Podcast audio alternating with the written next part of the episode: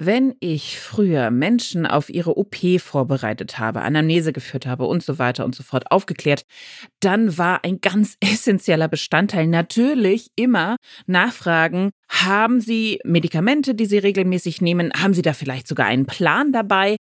Und da kamen immer die irrsten Sachen zutage. Da wurden die irrwitzigsten Plänchen ausgepackt, ob das jetzt zerfledderte, alte, quasi jahrzehntelang herumgetragene Papierfetzen waren, auf denen dann irgendwie handschriftlich kaum leserlich was notiert war von den Personen selbst oder eben von der Praxis, in der sie betreut wurden. Manchmal waren das auch super fancy ausgedruckte Sachen, aber natürlich auch ganz, ganz häufig, oh, äh, nö Weiß ich jetzt nicht. Ah ja, ich nehme ganz viel, aber habe ich nicht dabei. Das war dann immer so die schlechtestmögliche Konstellation, nämlich man weiß, da werden ganz viele Medikamente eingenommen. Man möchte das gerne vor der OP klären, ist ja wichtig, aber man hat keine Ahnung wie. Ja, und genau darum soll es heute auch gehen. Medikationspläne und was können wir da besser machen? Eine Dosis Wissen, der Podcast für Health Professionals. Guten Morgen und willkommen zu Ne Dosis Wissen, dem täglichen Podcast für das Gesundheitswesen. Ne Dosis Wissen gibt's immer werktags ab 6 in der Früh in kompakten 10 Minuten. Mein Name ist Laura Weisenburger, ich bin Ärztin und wissenschaftliche Redakteurin bei der Apothekenumschau und heute ist Freitag, der 24. November. Ein Podcast von gesundheithören.de und Apothekenumschau Pro. Und wir gucken uns heute eben an, wie ist es denn um die Arzneimittel-Therapiesicherheit bestellt? Welche Rolle spielt da der Medikationsplan? Und das alles wird auch behandelt in einer neuen Analyse, die jetzt im Patient Preference und Adherence erschienen ist. Und wir haben natürlich mit jemandem gesprochen, deren täglich Brot diese Medikationspläne auch unter anderem sind. Ina Richling arbeitet als Apothekerin in der Zentralapotheke der katholischen Kliniken im Märkischen Kreis in Iserlohn. Und jetzt holt euch die erste Tasse Kaffee des Tages und dann können wir starten.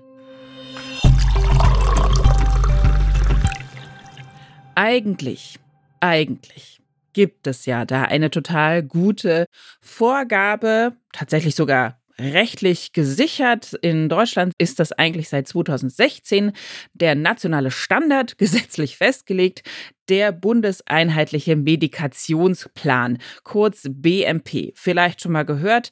Wahrscheinlich wissen die wenigstens, dass das gesetzlich tatsächlich so verankert ist, aber eigentlich ist das alles vorgegeben. Das soll ein Dokument sein mit dem Verzeichnis aller Arzneien der einen Person, die es betrifft, mit Gebrauchsanweisung und auch Indikationen. Das ist natürlich das Allerbeste, wenn man dann sogar noch sehen kann, ah, alles klar, hier wurde also ein Beta-Blocker verordnet. Ja, warum eigentlich? Aus den und den Gründen. Dann hat man sogar noch ein bisschen mehr Information, wenn man das nutzt als Behandelnder oder Behandelnde, als vielleicht der Patient, der nur sagt, ja, ich nehme da so eine Herztablette.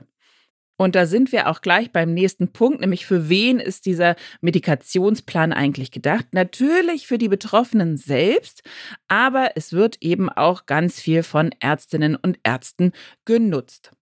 Und das kann auch unsere Expertin Ina Richling bestätigen. Sie sagt, die Zahl der User dieser Pläne steigt auf jeden Fall, aber trotzdem hat eine Untersuchung aus 2020 gezeigt, dass nur bei 24 Prozent der Patienten ein bundeseinheitlicher Medikationsplan überhaupt genutzt wird. Dabei hat sie uns auch gesagt, das ist eigentlich ein wichtiger Plan und auch ein gutes Schulungsinstrument, um Patienten sicherer zu machen mit ihrer eigenen Medikation. Aber wie gut das funktioniert, ist natürlich auch davon abhängig, wie gut die Sachen überhaupt dokumentiert werden und genutzt werden. Und damit hat sich eben jetzt diese Analyse befasst neue Studie im Rahmen des APO-BMP-Projektes, so heißt das offiziell. Darin wurden fast 290 Patientinnen und Patienten aus Sachsen eingeschlossen, die eben natürlich alle einen Medikationsplan hatten und sie wurden rekrutiert durch lokale Apotheken, also alles relativ direkt und niederschwellig. Alle Betroffenen sollten mindestens fünf Arzneien in Dauermedikation haben, damit man da eben auch die Realität gut abbilden kann. Ja, das ist ja bei den meisten nun mal der Fall. Die brauchen auf jeden Fall den Plan. Und dann wurden Interviews mit allen Patientinnen und Patienten geführt und es wurden natürlich die aktuellen Listen analysiert. Der gesamte Medikation wurde angeschaut, inklusive der rezeptfreien Medikamente. Ganz wichtig. Es wurde darauf geachtet, hat das Ganze einen praktischen Nutzen für die Betroffenen? Verstehen die das, was da drauf steht an Gebrauchsinformationen? Sind die Pläne vollständig? Sind sie korrekt? Und wenn sich nicht daran gehalten wurde, was sind die Gründe dafür?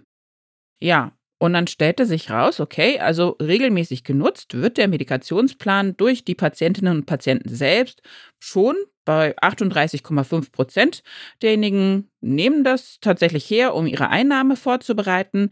Fast drei Viertel nutzen allerdings den Plan eher, um eben weitere Personen, nämlich Ärztinnen, Ärzte, bei denen sie in Behandlung sind, zu informieren. Das Verständnis war ziemlich gut der Pläne. 80 Prozent der Patientinnen und Patienten erkannten alle relevanten Informationen, die da so vermerkt waren. Und das konnte auch unsere Expertin Richtling bestätigen. Sie sagte eigentlich, wenn Patienten einen Plan erhalten, dann kommen die meisten schon ziemlich gut damit zurecht. Bestimmte Patientengruppen, betonte sie aber, würde sie zum Beispiel wie bei älteren Patienten oder Patienten mit niedrigem Bildungsstand eben nochmal explizit dazu beraten, gesondert mit denen den Plan durchsprechen. Aber jetzt kommen wir zu einem sehr spannenden Aspekt. Keine der Beschreibungen in den Medikationsplänen war völlig korrekt und vollständig. Fast 80 Prozent der Angaben in den Plänen waren tatsächlich falsch oder unvollständig. Tatsächlich auch in Bezug auf sehr relevante Punkte, wie zum Beispiel Wirkstoff, Stärke, Dosierung. Manche Sachen waren gar nicht aufgeführt, fehlten einfach. Äh, Medikamente, die eigentlich eingenommen wurden, waren nicht drauf. Und unsere Expertin erklärte das so, ja, das liegt eben vielleicht auch an der Handhabung. Also die meisten wissen gar nicht, dass sie ein Anrecht auf diesen Plan haben, wenn sie dauerhaft drei oder mehr Medikamente anwenden müssen. Im besten Falle gibt natürlich die Hausärztin, der Hausarzt automatisch so einen Plan mit, wenn mehr als drei Medikamente angewendet werden. Aber wenn diejenigen dann einen Plan erhalten haben, dann ist nicht allen klar, dass dieser Plan fortlaufend natürlich gepflegt werden muss. Und in dieser Untersuchung hat man gesehen, dass sogar neu erstellte BMPs nicht aktuell waren. Und das lässt vermuten, dass die BMPs eventuell schon bei der Erstellung nicht korrekt ausgefüllt worden sind. Dazu hinkommt nach erläuterte sie uns weiter, dass es da Interoperabilitätsschwierigkeiten, ganz wunderbares Wort, geben könnte, weil zum Beispiel Krankenhäuser andere Softwareplattformen nehmen und darauf die Medikationspläne erstellen und auch pflegen, als jetzt zum Beispiel Arztpraxen oder auch Apotheken. Das heißt also, da könnten Fehler passieren, einfach im digitalen bei der Übertragung. Und das kann natürlich auch maßgeblich die Sicherheit gefährden. Was bei der Analyse auch noch rauskam, und das natürlich genauso schlecht, fast 60 Prozent aller Patientinnen und Patienten haben sich nicht an ihren Medikationsplan gehalten. Warum wurde dann natürlich zurückgefragt? Ja, der meistgenannte Grund war Angst vor unerwünschten Arzneimittelwirkungen. Und das, glaube ich, können wir alle ganz gut beheben, indem man eben da genauer draufschaut, nachfragt und dann eben wie immer reden, reden, reden über die Nebenwirkungen sprechen. Haben Sie überhaupt welche? Okay, so und so wahrscheinlich ist das tatsächlich. Da braucht es also offensichtlich mehr Beratung.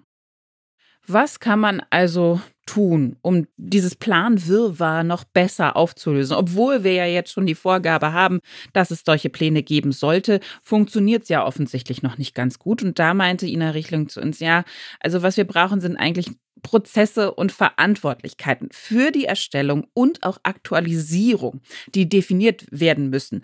Wenn wir das machen, wäre ein großer Schritt Richtung Arzneimitteltherapiesicherheit gemacht. Auch das Format ist noch verbesserungswürdig, fand sie.